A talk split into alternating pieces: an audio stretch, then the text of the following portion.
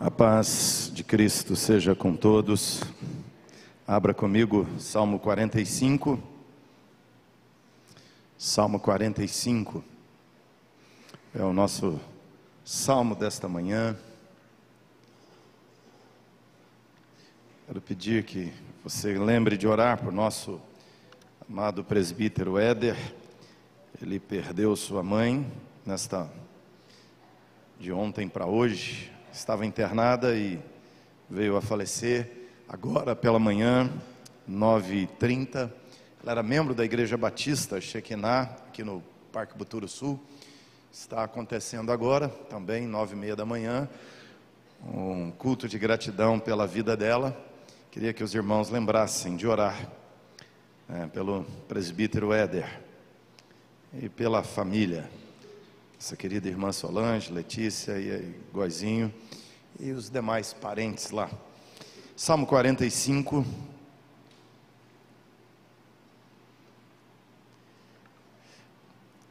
O Salmo diz: há um título ao mestre do canto, segundo a melodia, os lírios dos filhos de Coré, é um salmo didático, um cântico de amor de boas palavras transborda meu coração.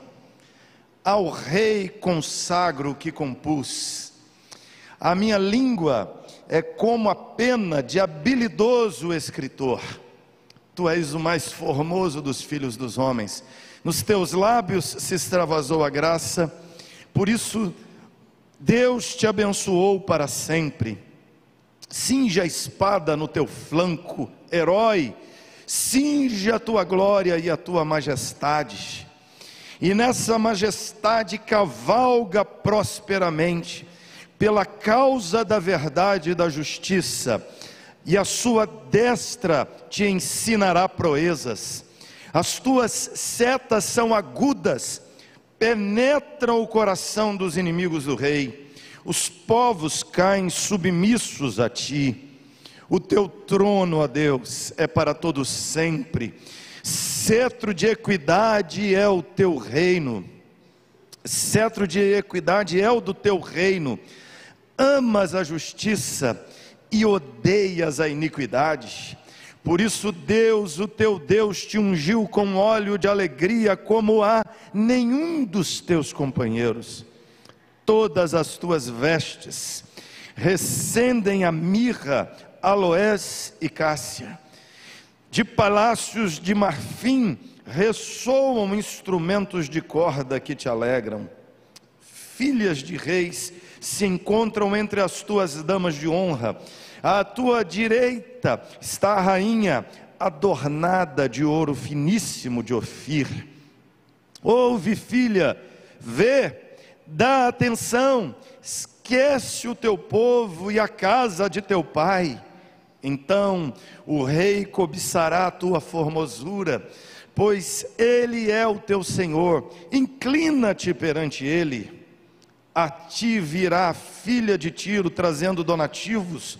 Os mais ricos do povo te pedirão favores. Toda formosura é a filha do rei no interior do palácio. A sua vestidura é recamada de ouro em roupagens bordadas, conduzem-na perante o rei. As virgens, suas companheiras que a seguem, serão trazidas à tua presença, serão dirigidas com alegria e regozijo, entrarão no palácio do rei.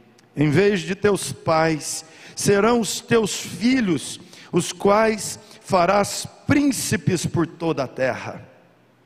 O teu nome eu farei celebrado de geração em geração, e assim os povos te louvarão para todo o sempre. Releia comigo 17. O teu nome eu farei celebrado de geração em geração, e assim os povos te louvarão para todo sempre.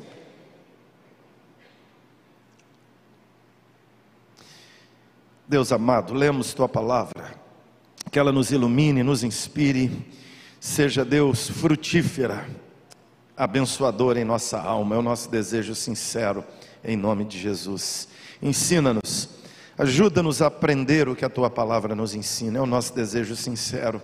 Em Cristo Jesus nós oramos, Pai. Este é um dos salmos mais misteriosos do Velho Testamento, ou da lista destes 150 salmos, desses cinco livros de canções dos salmos. Ele tem um seu ar místico, misterioso, porque precipitadamente alguns atribuem essa canção, como ela é dedicada ao rei, a Salomão.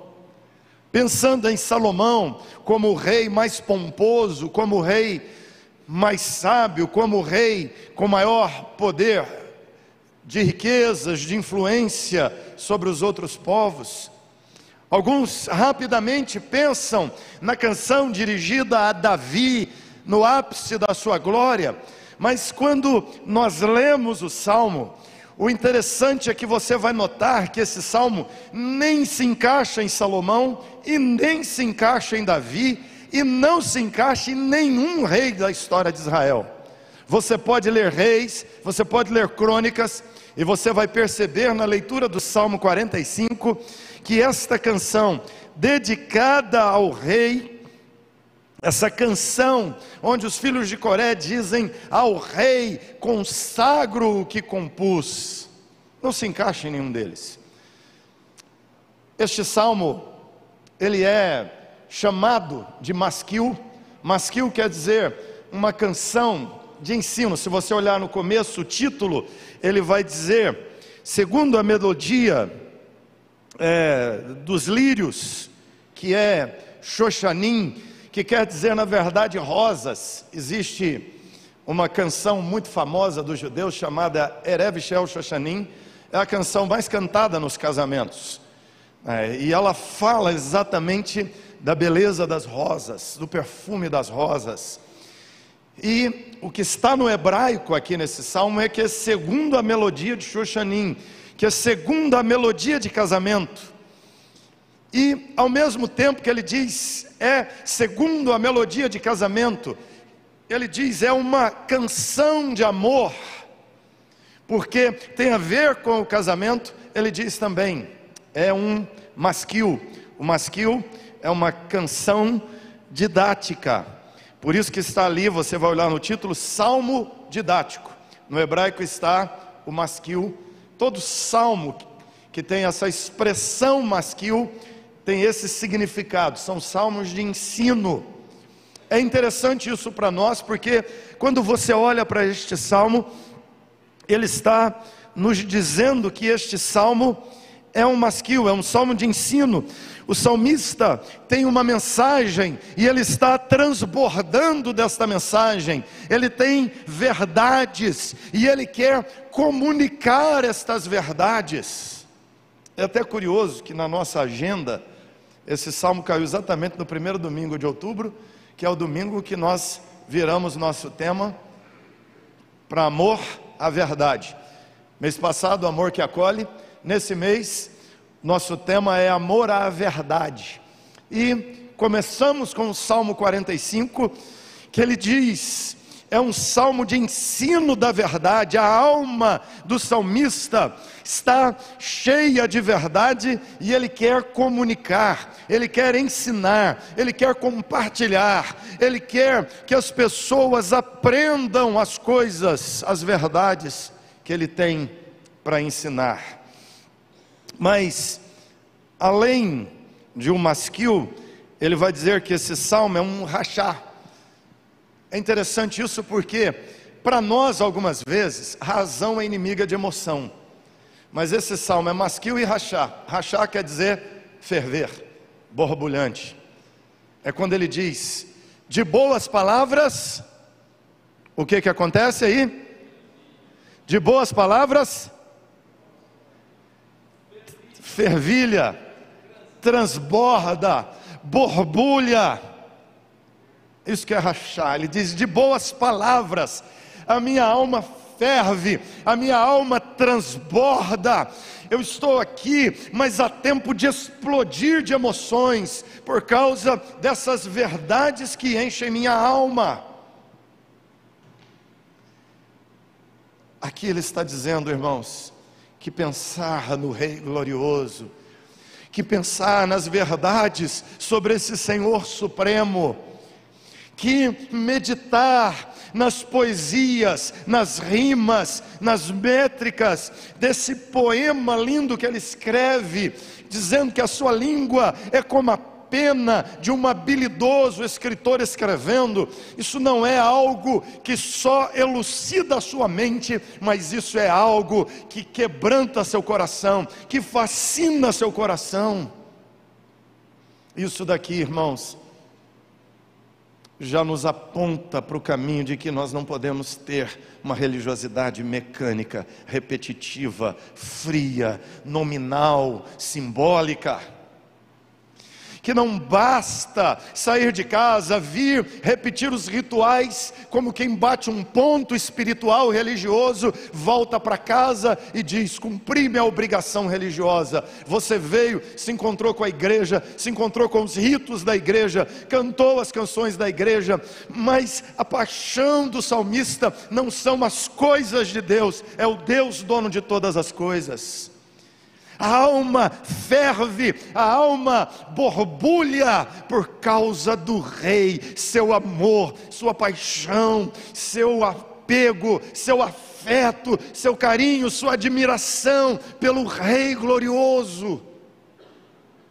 Ele diz: A minha alma transborda, meu coração transborda, fervilha de boas palavras as palavras sobre o meu rei.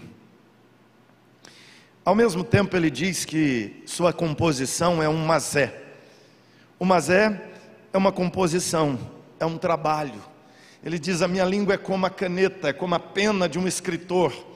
Há uma produção artística, há um trabalho elaborado, mas o trabalho é elaborado para o seu rei. A sua habilidade artística é consagrada ao seu rei. A razão me fazendo pensar as verdades sobre o rei, o amor fervendo, gerando aquela admiração, aquele suspiro pelo rei. Você já viu quando jovens estão apaixonados e a pessoa, objeto da paixão, passa perto e é ah, coração parece que pula para fora do peito. É isso que ele está dizendo que tem pelo rei. E agora ele diz: sendo assim, então, o meu trabalho, a minha habilidade, os meus talentos, os meus dons, é para o rei, é para o meu Senhor. Você consegue ver como que isso aqui norteia a nossa espiritualidade, a nossa religiosidade? Como isso aqui mexe com a nossa religiosidade? A minha razão, a minha emoção, a minha paixão, o ardor da minha alma é pelo meu rei. E a minha vida eu vou dedicar, o meu trabalho, o meu esforço, o meu suor, minhas capacidades, eu vou dedicar então a esse rei, reconhecendo quem ele é. Este salmo, como eu disse, não se encaixa em nenhum dos reis de Israel. Ele está dizendo que ele grita empolgado, que nenhuma outra pessoa o fascina tanto, encanta tanto como esse rei. E agora, no salmo, então, ele vai descrever a grandeza deste rei, que só tem uma explicação, que aliás, não só nós cristãos damos a este salmo, os melhores intérpretes judeus também dão a este salmo, dizendo que esse salmo fala do rei Messias. É o único rei que se encaixa nesse salmo, o rei Messias. Isso não é Salomão, isso não é Davi. Aliás, Salomão, em certos aspectos de sua glória, de sua grandeza, como rei, como personagem da história, aponta para o personagem central da história que é Jesus. Davi, na sua característica de pastor amoroso, de rei, que cumpre o desígnio de Deus na terra, aponta para o Messias, seu filho, seu descendente, o verdadeiro rei. E este salmo está apontando para Davi. É interessante que em vários salmos nós temos que pregar e depois fazer uma ponte messiânica. O Salmo 45, ele já é a ponte. ele já vai direto ao Messias. Esse salmo, a aplicação mais direta dele é que ele está falando do Messias, ele está falando do grande rei Messias, do grande rei Senhor, do grande rei Salvador. E aqui ele vai falar diversos aspectos sobre esse rei. Primeiro, ele vai falar da beleza desse grande rei, da beleza do rei Messias. Ele diz que sua pessoa está além de qualquer comparação. Ele diz: Tu és o mais formoso dos filhos dos homens. Ele é a pessoa mais bela dentre os filhos dos homens. Alguns dias atrás, eu ouvi uma pessoa fazendo crítica a um cântico. Tem um cântico que diz: Lindo, lindo, lindo és. Glórias, glórias eu te dou. Eu vi uma pessoa, um teólogo, dizendo assim: beleza não é atributo de Jesus. É interessante quando nós lemos a teologia dos puritanos lá atrás, você tem capítulos enormes, gigantes, falando sobre a beleza de Jesus. Aqui a ideia não é a beleza das passarelas, não é a beleza da pose para foto, aqui a beleza é majestade, é grandeza, é o que nos arrebata a alma, o que nos encanta. Quando Isaías diz: olhámo-lo, mas nenhuma beleza havia que nos agradasse, eu já vi algumas pessoas dizendo assim: está ah, vendo, Jesus era feio. Não é isso. O que o texto está dizendo é que ele estava desfigurado a visão de Isaías é Cristo pendurado na cruz, chicoteado, surrado, esmurrado, olhos inchados, nariz machucado, sangrando, boca cortada, coroa de espinho fincada na cabeça, cortes profundos, pele moída das chicoteadas, a cuspida dos soldados em cima dele ou seja, não era algo agradável de se olhar, não era algo bonito, algumas pessoas não conseguiam olhar. Por isso que Isaías diz: olhámo-lo, mas beleza nenhuma, não havia nada que nos agradasse. Ele estava desfigurado. O que significa que aquela beleza gloriosa desceu e se fez terror, horror, e se fez feiura por amor a nós. Se fez deformidade, porque o pecado nos deformou, e a deformidade dele nos restaura, nos fazendo novos em Cristo. Aqui ele nos aponta para essa verdade, de que sua pessoa é incomparável, não há Tu és o mais formoso, tu és o mais belo, tu és o mais glorioso, tu és o mais majestoso, tu és aquele que mais para o nosso olhar. Você já viu que quando nós vemos uma pessoa muito bonita, nós ficamos, fixamos o olhar? Quando nós olhamos para alguém que nós achamos muito bonito, o que, que a gente faz? Você vai passando fotos, aí aparece a foto de uma pessoa muito bonita. Você passa aí, volta, você vai olhar de novo porque é agradável olhar a beleza. Aqui ele está dizendo que ele é aquele em quem nós paramos o olhar, porque encanta, arrebata o coração, arrebata a alma.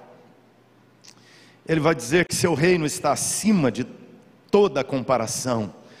Sua beleza, majestade acima de toda comparação, seu reino acima de toda comparação o reino desse rei está acima de tudo e de todos. Ele vai descrever: cinge a espada no teu flanco. Aí ele diz: herói, um grande herói, cinge a tua glória e a tua majestade, nessa majestade cavalga prosperamente, e ele vai dizer como ele então vence seus inimigos, como ele derrota, como a sua destra faz coisas gloriosas, faz proezas, ensina proezas, mostra, realiza proezas, ou seja, ele está dizendo que o reino dele é incomparável que esse rei é um rei de beleza, glória e majestade incomparável, que esse rei é um rei cujo domínio e reinado não há comparação. Você não pode comparar os melhores reis com ele, você não pode comparar Salomão com ele, você não pode comparar Davi com ele,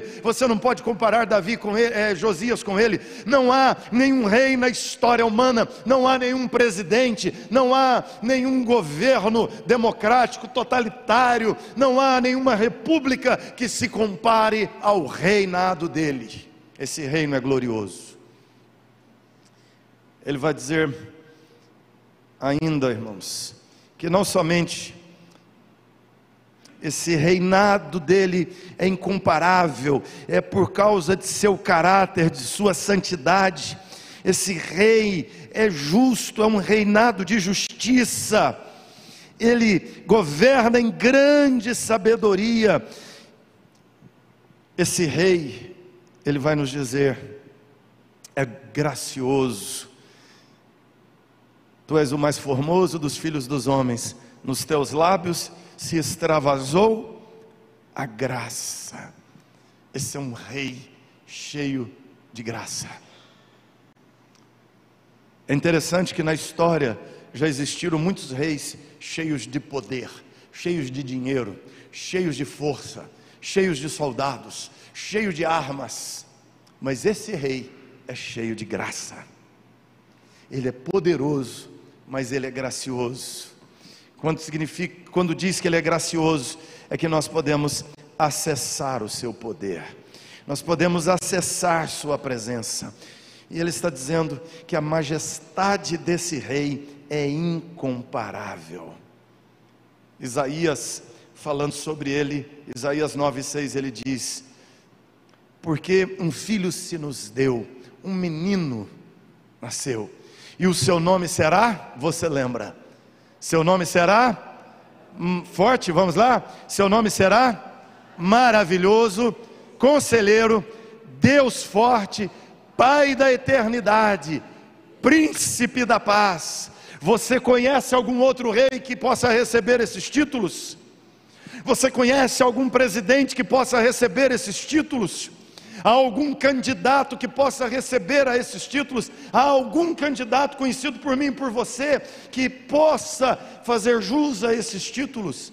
Ele será maravilhoso, conselheiro, Deus forte, Pai da eternidade. Ele deu à luz a eternidade. Você consegue imaginar alguém que é mais velho do que a eternidade? A eternidade é eternidade. Ele é Pai da eternidade, é o príncipe da paz. Príncipe, princípio da paz. Ele é a fonte da paz. Ele é o rei da paz.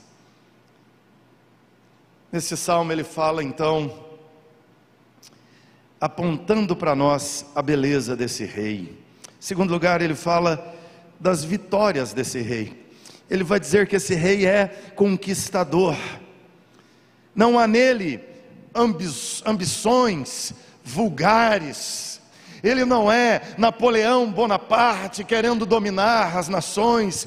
Ele não é Alexandre o Grande querendo estender meramente as fronteiras, usurpando reinos por violência, dominando pessoas, subjugando vassalos. Ele não é nenhum grande imperador mítico, ele é simplesmente dono de todas as coisas. E esse glorioso rei cavalga, ele diz aqui, vitoriosamente, conquistando todas as coisas. Ele não é alguém cheio de interesses ambiciosos. Na verdade, ele é um rei que conquista, mas ele conquista cheio de graça. Ele conquista pela graça. Suas armas são verdade, amor. Ele cavalga prosperamente pela causa da verdade e da justiça. E olha como ele domina: a sua destra te ensinará proezas, as tuas setas são agudas, penetram o coração dos inimigos do rei, os povos caem submissos, e aqui a ideia de rendidos, não por medo, mas por fascínio. Você já imaginou um rei contra quem as pessoas se armam e dizem: não vamos nos submeter a ele, não vamos nos render a ele, então, e esse rei marcha para cavalgar diante de seus inimigos, e quando ele aparece, os inimigos olham para ele, veem sua beleza, e ao invés de atacá-lo, de resistir, eles jogam a espada, se ajoelham diante dele, dizendo: Que rei maravilhoso é esse? Não foi pela força, mas foi por ver Sua verdade, foi por ver Sua grandeza, que súditos se tornam seus súditos. É interessante.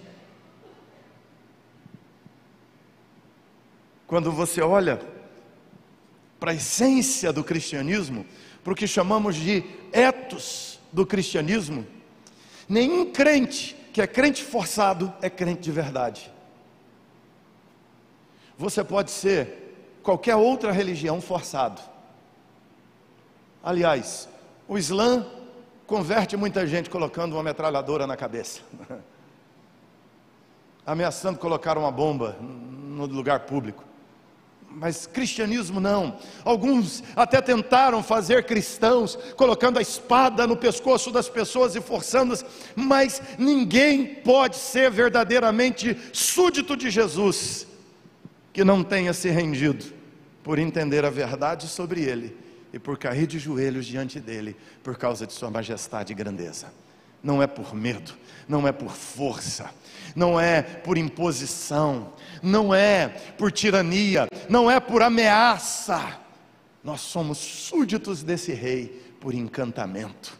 Ele nos encantou, ele nos fascinou, ele atirou uma flecha de verdade bem no peito, no coração, e isso nos derrubou do cavalo. O exemplo mais clássico disso é Paulo, Saulo de Tarso, respirando ameaças, querendo matar e matando cristãos, entrando nas casas, jogando mulheres e crianças na rua, atirando fogo nos seus, é, nos seus bens e matando e ordenando apedrejamento de pessoas, mas Saulo sai para prender cristãos em Damasco, sai furioso com Jesus, com os cristãos, mas no meio do caminho, Saulo de Tarso tem um encontro com Jesus.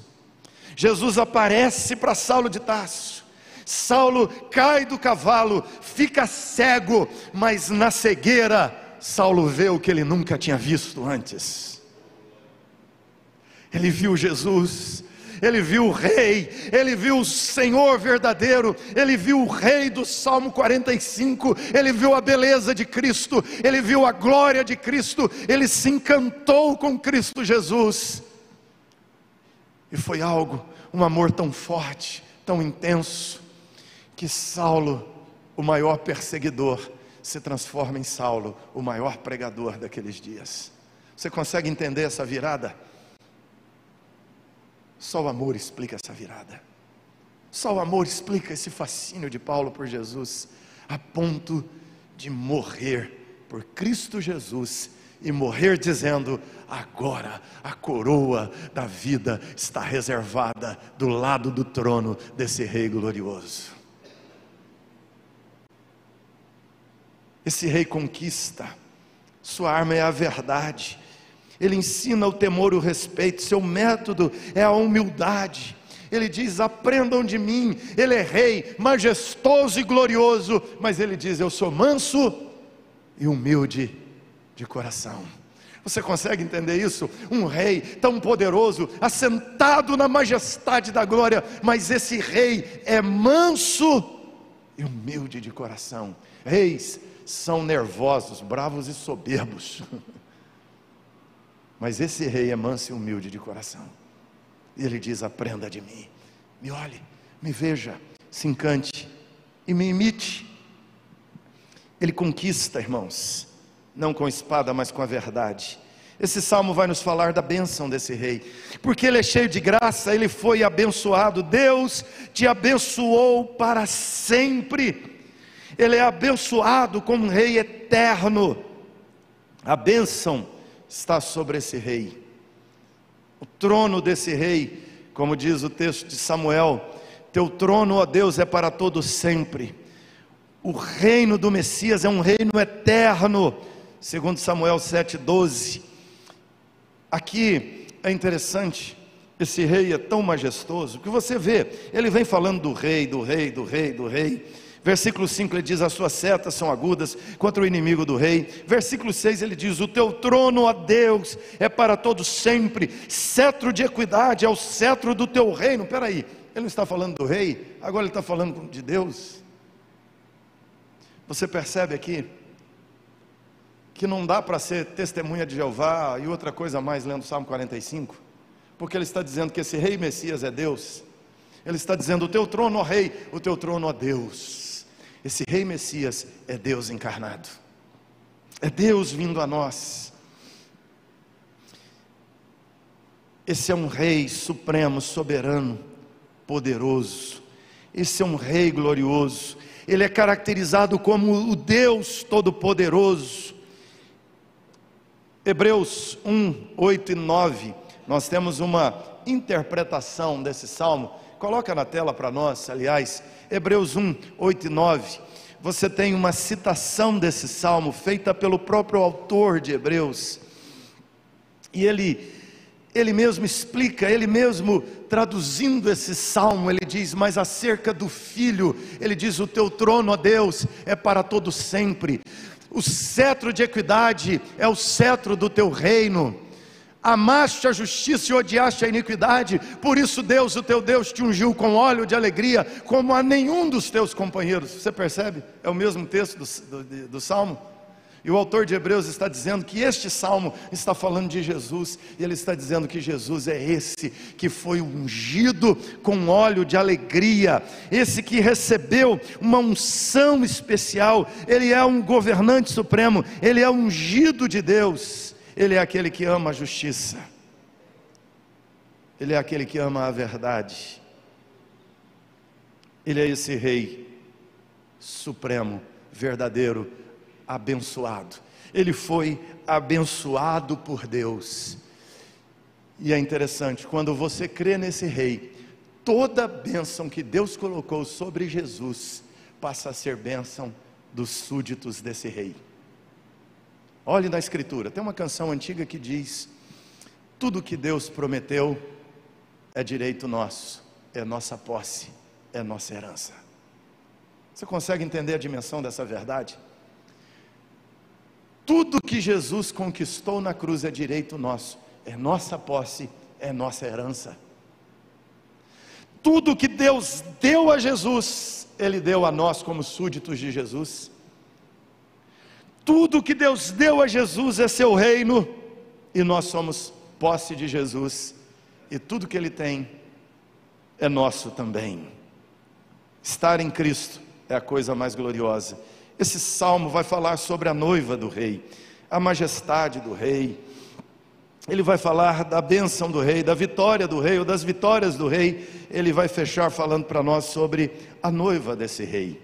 Ele diz que a noiva do rei, aqui é interessante porque o salmo está falando para nós de momentos da história ou da vida desse rei.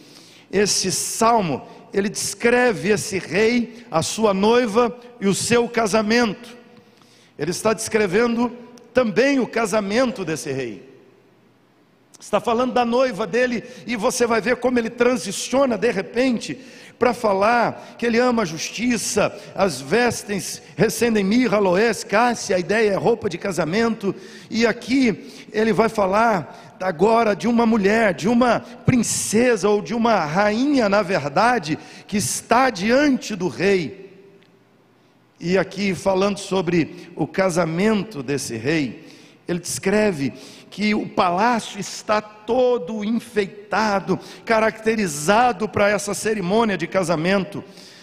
Versículo 9 ele diz: As filhas dos reis se encontram entre as damas de honra. Imaginou um casamento assim? As daminhas que entram na igreja são todas princesas, vindas de diversas nações diferentes.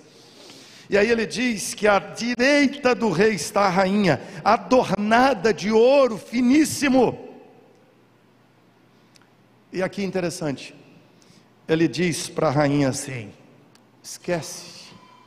Versículo de número 10, ele diz: ouve, filha, vê, dá atenção, esquece o teu povo, esquece a casa do teu pai e se devote verdadeiramente, intensamente ao seu marido, o seu rei. Você consegue entender Jesus falando com a igreja aqui?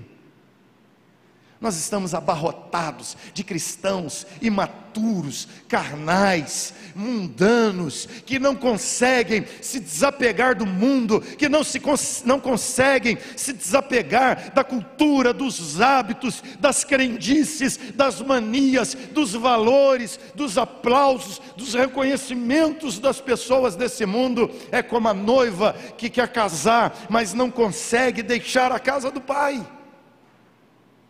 Aqui ele diz: casamento é deixar pai e mãe constituir-se numa nova família. Não é que abandona os vínculos familiares, não é que você deixa de ser humano, terráqueo, e vira um ser de outro mundo, né? Não é isso.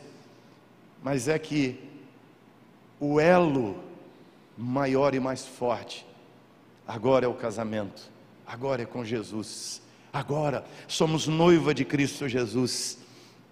Ele descreve essa noiva, ele fala dela, ela esquece a casa do pai, ela esquece aquelas coisas do passado e assume o seu novo papel agora.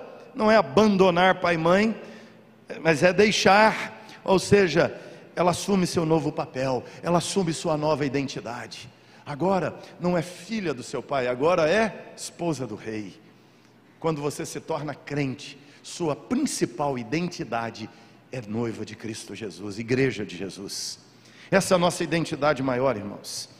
Ela deve se render completamente a Cristo.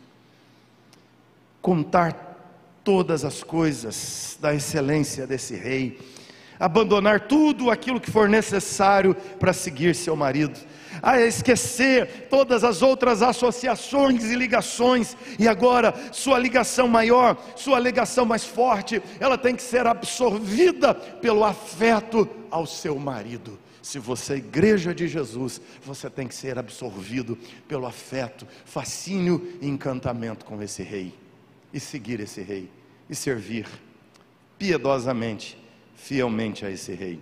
E aí, ele fala dessa cerimônia do casamento do rei, que vai nos apontar para aquilo que Apocalipse capítulo 19 vai nos falar, que nós iremos nos alegrar e dar glória ao Senhor. E ele diz: Eis que chegou as bodas do Cordeiro. O que o Salmo 45 está nos ensinando, irmãos, é o mesmo que Apocalipse nos ensina. Bem-aventurados, felizes aqueles que entram na festa pela porta. Felizes são aqueles que têm o convite, bem-aventurados aqueles que participam das bodas do Cordeiro, e você estará lá como noiva de Cristo Jesus, como a igreja gloriosa, a esposa suntuosa e gloriosa de Cristo Jesus cujo casamento todas as nações testemunharão. Cristo se unirá à sua igreja gloriosamente. E aqui a cena final são os filhos do rei, a igreja gloriosa de Cristo Jesus se reunindo a ele. Eu quero terminar este salmo, ou essa exposição desse salmo. Eu queria ler aqui, vou ler aqui para vocês, um texto que eu gosto muito. É, um texto bem antigo, bem precioso. Aliás, eu olhei a hora aqui, nem vou ler mais. Você fica na curiosidade, depois eu leio. Agora que eu olhei para baixo, vi a hora. Não dá tempo de ler, é grande. Mas eu queria te convidar para se render plenamente a esse Rei Supremo, a se devotar apaixonadamente a esse Rei. Como está a sua paixão por Cristo? Como está o seu amor por Cristo Jesus? Como está o teu apego ao Senhor e Salvador Jesus? Como está a tua devoção? Como está o teu amor? Como está o teu fascínio, o teu encantamento a Cristo? É só religiosidade ou é devoção e amor verdadeiro a Cristo Jesus?